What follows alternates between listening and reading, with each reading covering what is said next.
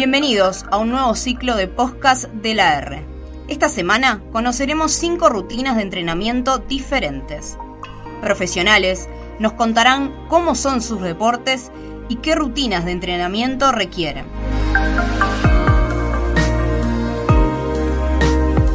A continuación hablamos con Pablo Cabrera, instructor en la rutina de la calistenia y practicante de la misma.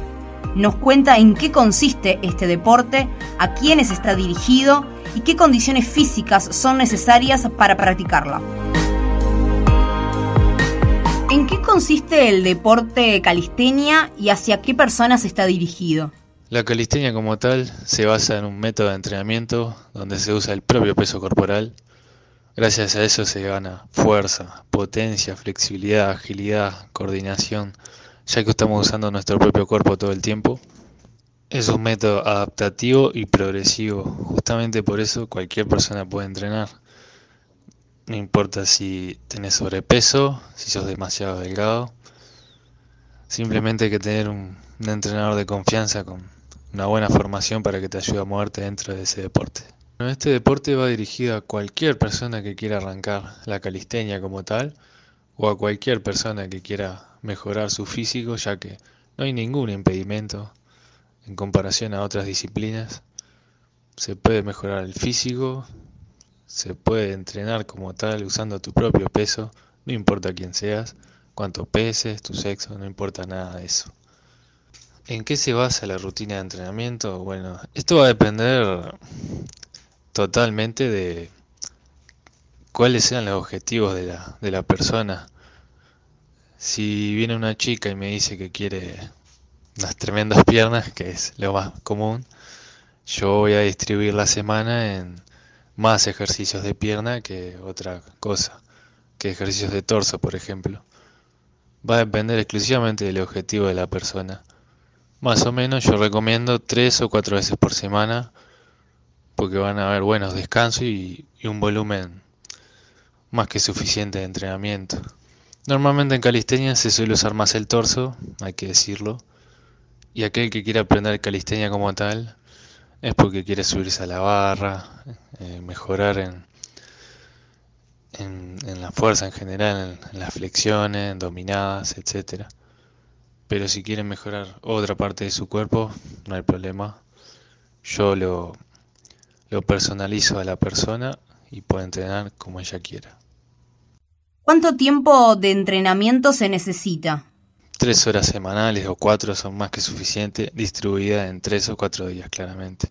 Una hora por clase es más que suficiente para mejorar en, todo lo que la persona quiera, ya sea en ejercicios de pierna, en lo que sea. Más de eso sería para una persona de alto nivel. Incluso una persona de alto nivel se beneficia entrenando una hora, porque eso va a depender más de la programación de la rutina que, que del nivel de la persona. ¿Exige una dieta específica? No exige ninguna dieta en especial, pero obviamente hay que comer sano dentro de todo. Pero eso va para cualquier persona, en cualquier deporte. No es como si en calistenia necesitáramos comer papa y pepino para mejorar en especial. Simplemente una dieta equilibrada y variada. Pero como te digo, eso va para todas las personas, incluso las que no entrenan. Porque claramente si no comes bien vas a tener problemas de salud. Pero en especial no necesita ninguna dieta. Sí que hay que tener una dieta más o menos equilibrada porque nosotros queremos ver mejoras cuando entrenamos y la alimentación es uno de los pilares para ver un gran rendimiento. Cuando alguien se dirige a ti para realizar la, rutina de entrenamiento, ¿qué es lo primero que le decís?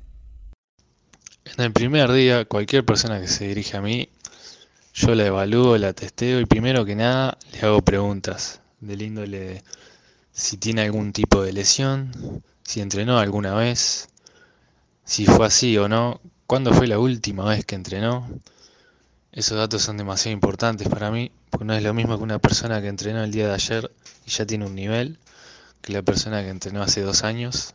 El primer día siempre suele ser duro porque los músculos no, no están acostumbrados a ejercer ciertos estímulos y si yo me paso en, la primer día, en el primer día, perdón, puede llegar a doler bastante y, y puedo llegar a lesionarlo incluso.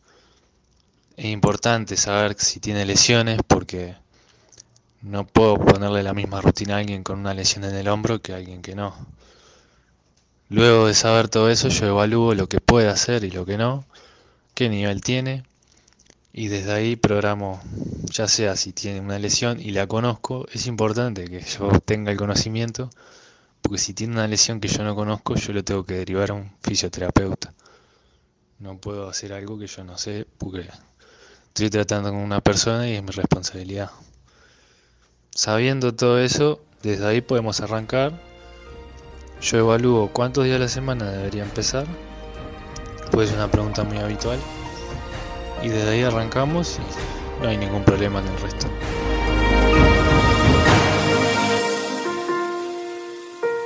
Cerramos este capítulo de los podcasts de la R.